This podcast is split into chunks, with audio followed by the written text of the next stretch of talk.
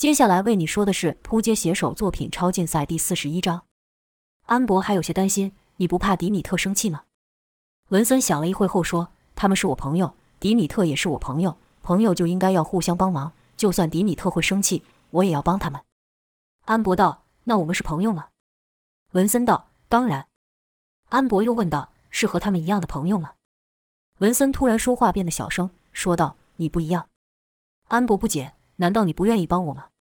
文森道：“不是这个意思，我当然会帮你。”安博道：“那我们就是朋友啊。”文森害羞道：“你更特别一点。”安博还是不懂“更特别一点”这是什么意思。文森也不知道该怎么解释，便道：“哎呀，就是超级好朋友，这样你明白吗？”安博重复道：“超级好朋友。”文森道：“就是比朋友还要更朋友，这样你懂了？超级好朋友。”安博点了点头。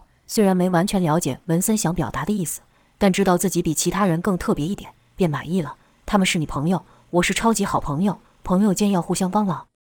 文森道：“对对对，就是这个意思。我们两个对迪米特二比一，迪米特输了，所以他不能生气。”安博又点了点头。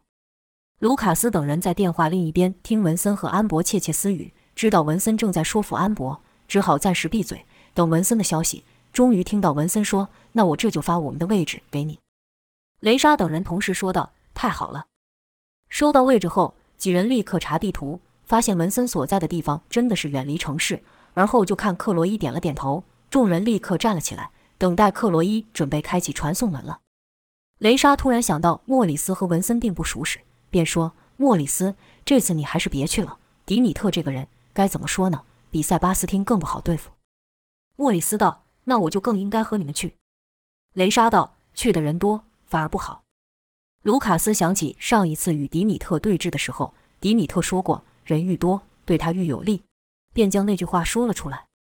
莫里斯有些不愿意。雷莎知道他是不放心他们，但这次的对手太特别了。若迪米特愿意救项武，那还好；若是不愿意的话，人再多也没用。盖瑞拍了拍莫里斯的肩膀，说：“兄弟，我知道你担心我们，但正如卢卡斯所说。”人愈多，对迪米特愈有利；人少，说不定还好说话。你看他躲到这么远的地方生活，就知道他这人有多乖僻了。莫里斯又看向卢卡斯跟克罗伊看去，两人都对他点了点头。莫里斯只好说道：“好，我就听你们的。向大哥就拜托你们了，一定要请那家伙把向大哥医好。”但谁也没把握迪米特会愿意出手医治，便没人敢接话。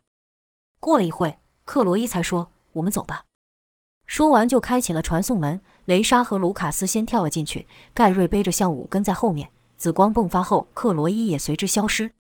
在大湖边的木板上方，突然出现一个紫色的光圈，吓得安博指着光圈说道：“那是什么？”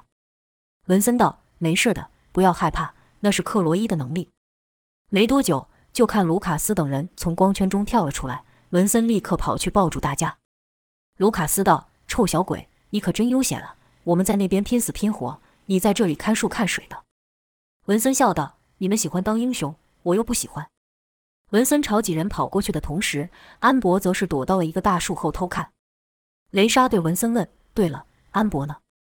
文森道：“他在这里呀。”咦，原来当文森转头时没看到安博，仔细一瞧，才发现安博躲在大树后，便说：“别害怕，他们不是坏人。”克罗伊和雷莎也说：“放心吧，我们不是坏人，不会伤害你的。”可安博也感觉到克罗伊没有恶意，但还是小心地问道：“你们是朋友吗？”克罗伊道：“是啊，我们是朋友。你不记得我们了吗？”安博摇了摇头。在地堡的时候，他是被科特给控制的，所以很多事情不记得。克罗伊道：“我们是来请你们帮忙的。”安博道：“朋友应该互相帮忙。”克罗伊道：“对对，朋友应该互相帮忙。我这朋友中了毒，需要请迪米特帮忙医治。”安博道。可是迪米特不喜欢外人，他生气起来会杀很多人。卢卡斯和盖瑞忍不住问文森：“杀了很多人，这是什么意思？”文森道：“那时候我们不是赶着去找安博吗？可当我们到的时候，那些坏人也到了，他们想把安博给抢走，迪米特就冲了上去，然后就死了很多的人。”文森虽然几句话带过，但几人可以想象当时的情况肯定是很惨的，不由得都心里一冷。卢卡斯更是问道。这里不会还有丧尸吧？文森道：“是有几只。”卢卡斯惊道：“在哪里？”文森道：“迪米特把他们安排在外围，这样有坏人要闯进来的话，他就会知道了。”卢卡斯这才松了一口气。盖瑞说道：“文森，你一定要说服迪米特，就像大哥。”安博道：“他伤得重了，是被坏人打伤了。”安博在确认几人不是坏人后，才敢慢慢的从树后走了过来。盖瑞轻轻的把项武放下，给安博看。克罗伊则是对安博说：“你可以帮我们这个忙吗？”安博仔细看了看项武，说道：“我好像在哪里看过他。”盖瑞道：“是他把你救出。”原来是雷莎用手捏了盖瑞。他知道安博不愿意想起地堡的事情，便不让盖瑞提这事。雷莎瞪了盖瑞一眼，小声说道：“别乱说话。”安博又问道：“他是好人吗？”克罗伊道：“他是好人，他救了很多的人。”安博用手轻轻碰向武，还闭上眼睛。众人不明白安博这么做是什么意思。卢卡斯小声问道：“难道他也有治愈的能力吗？”文森摇了摇头，说道：“应该没有啊。”卢卡斯又问道：“那他在做什么？”文森道：“我也不知道。尽管没人知道安博在做什么，但却都知道一件事，那就是安博对于迪米特非常重要。说迪米特为了安博可以与整个世界为敌也不为过。所以说，只要安博同意，那就项武这件事就等于成功了一半。就看安博过了好一会，才缓缓地张开眼睛，对众人说道：‘我从来没看过这样的灵魂，他确实和你们说的一样是个好人。’安博确实没有治愈病痛的能力。”但他有通灵之力，他可以看分辨一个人的灵魂是好是坏。外表会骗人，言语会骗人，但灵魂骗不了人。克罗伊赶忙说道：“那你能帮我们救他吗？”安博看了看文森，文森朝他点了点头，说道：“他们是我的朋友。”安博说：“可是我不会治病。”克罗伊道：“迪米特会，我知道他听你的话，所以想请你帮我们去求他。”安博思考了一会后说：“好，我会请迪米特帮忙的。”听到安博说出这句话，众人这心才踏实，但也只是踏实了一半。项武到底能不能得救，最后还得看迪米特。这时，安博站了起来，说道：“那我们去找迪米特吧，你们也是他的朋友吧？迪米特对朋友很好的。”克罗伊等人忍不住互看一眼，心里都想：我们哪里能算是他的朋友？可仔细再一想，也就是上次人质事件中与迪米特有过冲突，但最终还是帮他找到了安博。一加一减之下。现在应该也说不上什么敌人，只不过迪米特性格怪癖，态度如何，谁也说不准。几人都忐忑的心情跟在安博后面，穿过了林间小路，眼前出现了一个木屋，小屋旁还有个小农场，里面传来咕咕的鸡叫声，一个熟悉的人影正在里面拿着农具做整理呢。这人就是迪米特。几人还没靠近，就听到汪汪汪的狗吠之声。迪米特道：“怎么，有外人来吗？”跟着转身去看，这一看就看克罗伊等人。迪米特眼神快速扫过了众人，最后停在项武身上，而后说道：“你们来这做什么？当时我说的话不够清楚吗？我们不希望被打扰。”盖瑞道：“你以为我们想吗？要不是逼不得已，哎呦，又干嘛？”雷莎知道盖瑞个性冲动，怕一个不小心说的话激怒迪米特，便偷偷捏了他一下，小声道：“我们现在是有求于人，你少说话，别添乱。”克罗伊诚恳地说道：“我们有事拜托你。”迪米特看几人的样子，就明白他们是来求自己医治项武。就看迪米特把手中工具放下，把沾满泥土的工作服也脱下，慢条斯理地走出了他的开心农场。文森跟安博朝迪米特走去。文森先说：“记得我们刚逃出地堡的时候，好多人受伤，你都帮他们治好了。这点小事对你说根本不算什么，对吧？”安博也道：“朋友要互相帮助。”迪米特伸手摸安博的头，笑道：“你什么时候也交朋友了？”安博道：“就是刚刚啊，我看了那个人的灵魂，我从来没看过有人像他这样子的。”迪米特并不感兴趣项武的灵魂是怎样，反而说道：“我又做了果汁，这次和上次不一样，你一定会喜欢。”安博吐了舌头，说道：“那个不好喝。”迪米特道：“不会的，不会的，这次真的不一样，你听话。”安博才勉强答应道：“好吧，那我就喝这么一小杯试试。”两人的对话就像一对感情很好的父女。完全无视克罗伊等人。迪米特和安博说完后，就牵着他朝小屋走去，连看都没看克罗伊等人。就在众人不知道该怎么办的时候，文森对他们说：“你们也一起进来呀。”卢卡斯说：“迪米特可没让我们进去。”文森道：“他也没赶你们走，不是吗？”卢卡斯道：“这样也行。喂，我要是被他变成丧尸，可不会放过你哦。”文森笑道：“不会的，你速度这么快，他追不上你的。”文森说的是笑话。但卢卡斯可笑不出来。文森又说道：“你们刚不是很急的样子吗？怎么现在又好像不急了？”盖瑞道：“急，当然急。”说完，率先走了过去，其他几人也跟在后面。几人进了屋后，发现这屋子布置得甚是雅致，墙上还挂着几幅美丽的画。好心的文森还帮他们搬了几个椅子坐，并将项武给放在了沙发上。文森注意到雷莎在看画，便说道：“这都是迪米特画的。”几人还真想不到，那个迪米特除了会杀人外，居然也会画画，画的还这么好。此时的迪米特正在给安博喝他特调的果汁呢。这果汁是为安博特别做的，因为安博那特殊的体质使他常不由自主地虚弱起来。迪米特便自己种菜，自己配药，让安博的身体能好过一些。安博要喝前，还对迪米特说：“那我听话喝了，你就要救那个人哦。”迪米特笑道：“我可以答应你，看一看。”安博也笑道：“只要你看过，那就一定没问题了。”迪米特又是一笑，心想：“安博这孩子真是单纯。”之后就看迪米特牵着安柏来到客厅，现在的迪米特一点恐怖的气息都没有，就像是个乡村医生一样。迪米特一看向武的脸色，就知道他中毒了，说道。看来中的是不一般的毒啊！几人见迪米特只看一眼就知道向武的问题，心里都想：这家伙果然厉害。克罗伊道：“确实不是一般的毒，是一个能力者的毒。”迪米特说道：“能力的毒。”卢卡斯道：“对，就跟你一样。”迪米特道：“看在你跟文森友好的份上，你刚说的话我就不怪你。不过没有下次了。”卢卡斯赶紧把嘴巴给闭紧。盖瑞则是用轻轻撞了卢卡斯一下。小声道：“看来他不喜欢我们，我们也别受这气，去外面得了。”卢卡斯道：“对，只要他能救向大哥就好。”说完，两人就离开了屋子。等卢卡斯和盖瑞离开后，克罗伊和雷莎担心迪米特不愿意救向武，便给了文森一个眼色。文森点了点头后，和迪米特说道：“迪米特，你就帮帮他吧，好吗？”迪米特道：“我为什么要帮他呢？我记得上次他看到我，想要我的命呢。要是我把他医好了。”说不定我就没命了，我可不是他对手。文森道：“不会的，上次那是特殊事件，而且那是我的主意，跟这次不一样的。”雷莎也道：“向大哥这人我了解，他不是个恩将仇报的人。你要是救了他，他一定会记得的。”迪米特道：“我要不救他，他更没有机会对我出手。你说，我又何必去救一个可能是这世上唯一可以制服我的人呢？”克罗伊还想说些什么，迪米特却先说道：“红茶，我想喝红茶。”一边说，还一边翘起了腿。克罗伊便道：“好，我去泡，在哪里？”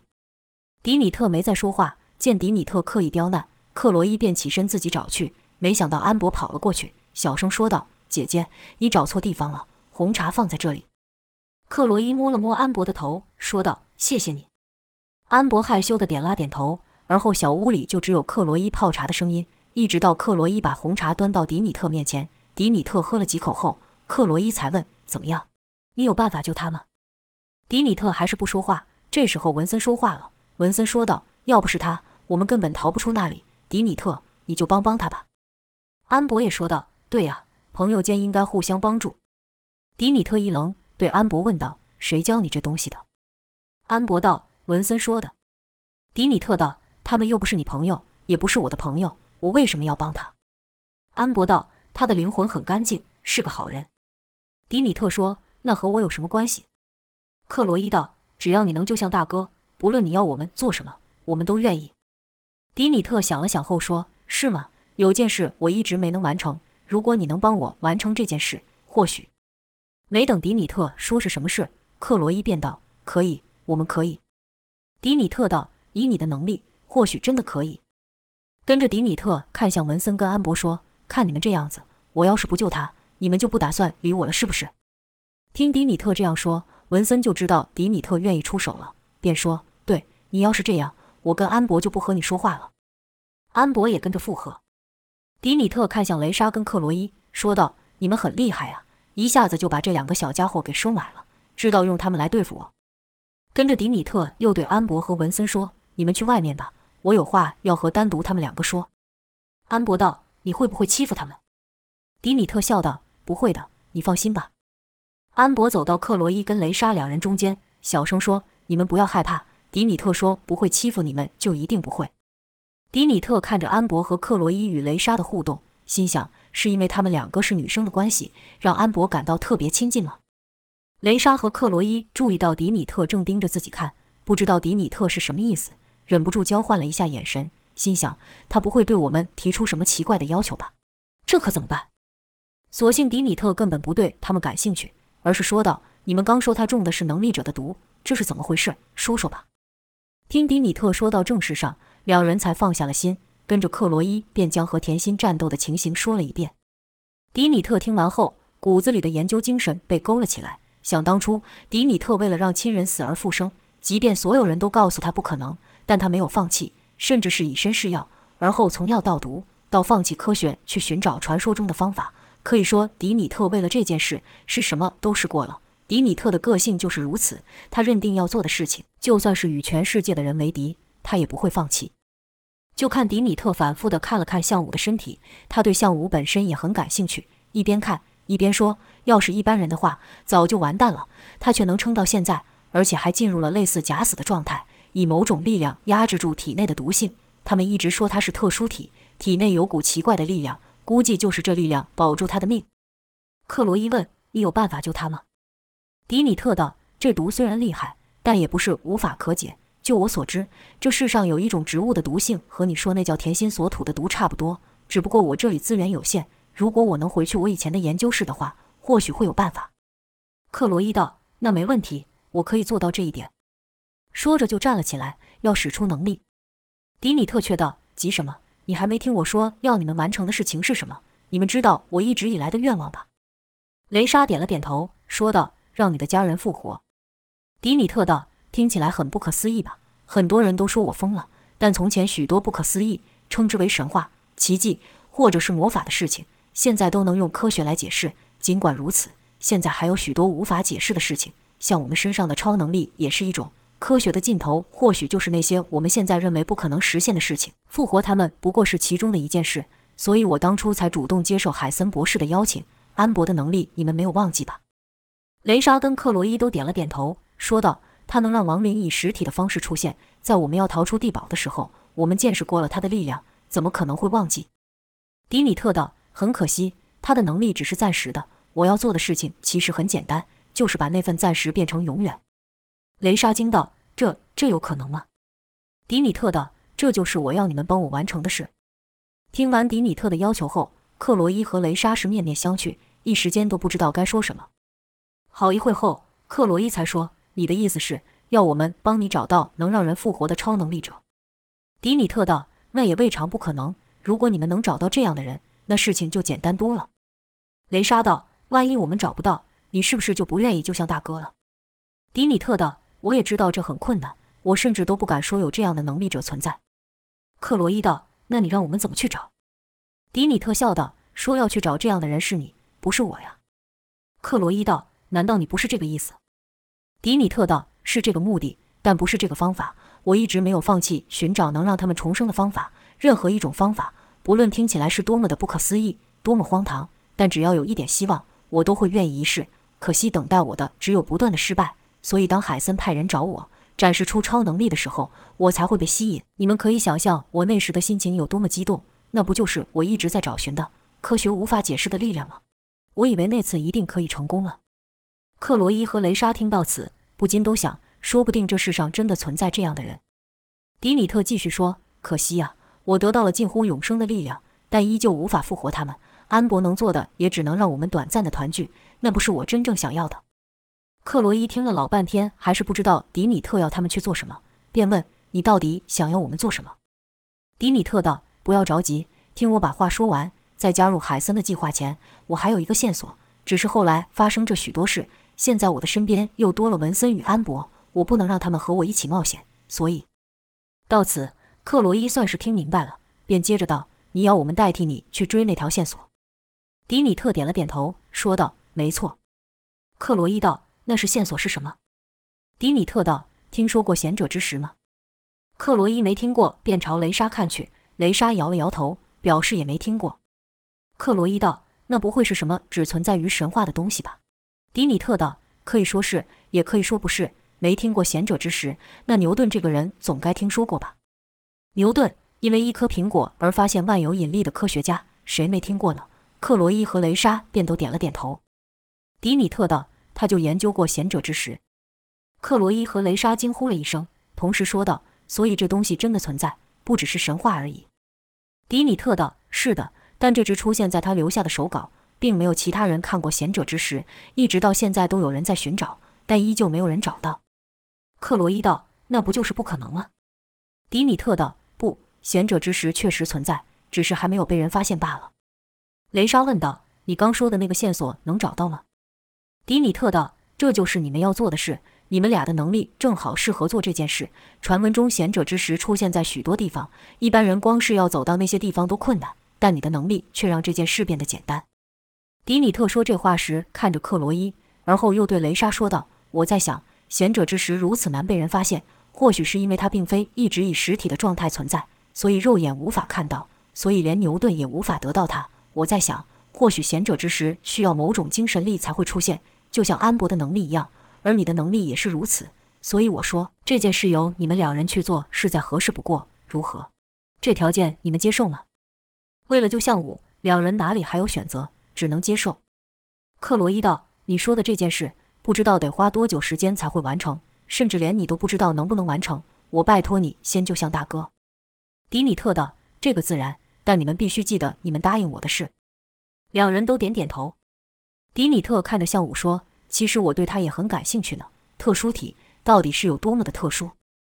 雷莎紧张道：“你想做什么？你不会想把它变成变成那个吧？”克罗伊说的那个就是丧尸。迪米特道：“如果我这样做的话，文森和安博估计就不会再理我了。”克罗伊道：“那我们这就动身吧，去你说的地方拿解药。”迪米特看了一眼向武。心想：你到底有什么本事，让这么些人甘愿替你卖命？而后就对克罗伊说了一个地址。克罗伊立刻打开传送门，和迪米特走了进去。屋外，卢卡斯跟盖瑞想说闲着也是闲着，便和文森说了他们和塞巴斯汀战斗的事情。正说到精彩的地方时，看到屋内传出紫光，两人知道是克罗伊发动能力导致，互看了一眼后，立刻朝屋内跑去。打开门，只看到雷莎跟向武两人。卢卡斯问道：“克罗伊呢？”文森则是问道：“迪米特呢？”雷莎道：“迪米特答应救向大哥了，他们拿解药去了。”盖瑞不放心，说道：“你怎么不和我们说？就他一个人和迪米特去，你不怕会出事吗？他可是……”盖瑞本来想说疯子的，但看到文森跟安博正在看自己，便把“疯子”两字吞了回去。文森道：“不会的，迪米特是好人。”卢卡斯道：“他是好人。”他这样也能算是好人的话，那这世上就没有坏人了。安博不解为什么大家都这么说迪米特，说道：“迪米特对我们很好啊，为什么你们要这样说他？”卢卡斯心想：他只对你们好而已，对其他人可是坏得很。但看着安博那无邪的脸，便不好再多说什么。雷莎则是想答应迪米特的事情，还是等之后救了向大哥再找机会和大家说吧。而后几人就都待在房间，等待着迪米特跟克罗伊回来。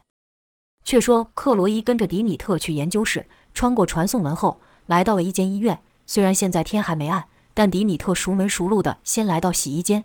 这里有许多待清洗的白袍，迪米特挑了一件套上后，让克罗伊也套上一件。而后迪米特就从正门走了进去，看到等候椅上有一个眼镜，迪米特顺手就拿起来戴在脸上，跟着又进到一间房间，拿走床前的文件和笔。这一变装，迪米特的医生气质就出来了。工作人员经过还会对迪米特点头，迪米特也很自然的回礼。两人就这样顺利的来到了太平间，跟着就看迪米特拉开其中两个柜子，里面还装着人呢。迪米特不管那个，将两个柜子直接拖出来，丢到地上，里面的人掉了出来，一人的手碰到了克罗伊的腿，克罗伊就感到一阵寒冷，差点叫了出来。就在克罗伊分神看那掉出来的人的时候，迪米特已经开启了他的研究室，那是隐藏在这面柜子墙内的一道暗门。迪米特道：“进来吧。”克罗伊道：“地上这两具怎么办？就不管他了吗？”迪米特没有回答克罗伊，径自走了进去。克罗伊只好硬着头皮跟上。这道暗门后原来是一间更大的太平间，除了前方有和外面一样的冰柜墙外，两旁还放了不少层架，架子上有书、照片，还有许多容器。有些容器里面看起来黏糊糊，不知道装的是什么东西；有些泡着植物和动物。克罗伊顺着看下去，后面的东西让他差点要吐了出来，因为那些容器里面装的是标本，上面还有那标本的照片。照片上除了动物之外，还有人。再看迪米特，对眼前那些令人作恶的东西是一点感觉也没有。克罗伊暗自提醒：这家伙是迪米特，他可不是什么好人。迪米特说道：“你就自己参观一下吧，不用客气。”就看他挑了几个容器后，自顾自地做起了实验。克罗伊哪有心情参观？这里的一切都让他感到不舒服，温度也冷得要死。要不是为了替向武取得解药，克罗伊绝对不会在这里多待一秒。就听迪米特喃喃道：“这个不行了。”跟着又换了几个药瓶，继续做了一些他看不懂的实验。克罗伊都不敢说一句话，两眼不敢乱看，是直盯着地面。过了好一会，终于听到迪米特说：“这样应该可以了。会用毒没什么了不起，会解毒那才是真的厉害。”克罗伊道：“向大哥有救了。”迪米特朝他招了招手，示意克罗伊过去。在克罗伊的眼中，迪米特是向武的救星，同时也是害了无数人的凶手。迪米特浑身上下都散发出一股让人不舒服的感觉，是恐惧吗？克罗伊就感觉眼前一晃，迪米特变成了童话中死神的模样，散发出充满死亡的气息。克罗伊想起莫里斯说过的话，那个叫恐怖大师的手下是没有见过迪米特，不然他绝对不敢自称是恐怖大师。迪米特给人的恐怖感是天生的。不需要使用能力，就说现在，克罗伊只是和迪米特共处一室，就感到全身汗毛都竖起来了。而且，克罗伊现在是要从死神的手中救回项武。迪米特又说了一次：“你不想看看吗？”这一声把克罗伊拉回现实。克罗伊大力地摇了摇头，在看迪米特时已经恢复了正常。克罗朝迪米特走去，迪米特面前有一个显微镜，迪米特示意克罗伊靠近去看。克罗伊第一时间没有反应，因为他害怕。在这样的气氛下，克罗伊觉得自己的眼睛一离开迪米特，迪米特就会取他的性命。迪米特又问了一次，克罗伊才冷冷地说道：“好。”小心翼翼地把头靠显微镜，里面有一滴黑色的液体。迪米特解释道：“这是从向武身上抽出的血。”克罗伊道：“你什么时候抽他血的？”迪米特没有回答，继续说道：“而这是我调制的解药，看仔细了，就看迪米特把一个黑色的液体滴到向武的血上。”没多久，向武的血就恢复成正常的红色了。克罗伊道：“这样就能救向大哥了吗？”迪米特道：“好了，我答应你的事情做到了，现在该聊聊我的事情了。”迪米特拉开了一个抽屉，拿出了一本笔记，说道：“这本笔记有我多年搜集下来的资料，也是这房间里最重要的东西。”克罗伊道：“那东西是真的存在的吗？会不会只是一个传说？”而后，迪米特就将笔记打开，说道：“传说吗？”哈哈哈！如果这件事只在特定的区域或是特定的族群中流传，那确实可能只是一个传说。迪米特从笔记中拿出一张地图，并把地图摊在桌上，就看上面做满了记号，记号遍布世界各地。迪米特絮道：“但如果这件事在世界各地都发生，而且都有留下记录的话，那就不是光用传说可以解释的了。”克罗伊道：“你的意思是，这些地方都记录了贤者之石的存在？”迪米特道：“没错。”克罗伊道：“那我照着地图上的标记去找，就能找到了吗？”迪米特笑道：“哪有这么容易？这上面的地方我几乎都去过了，是一无所获。”克罗伊道：“那你要我去哪里找？”迪米特道：“这就是你的问题了。我已经做到我答应的事情了，还是你想反悔？”说着，迪米特晃着装着解药的瓶子。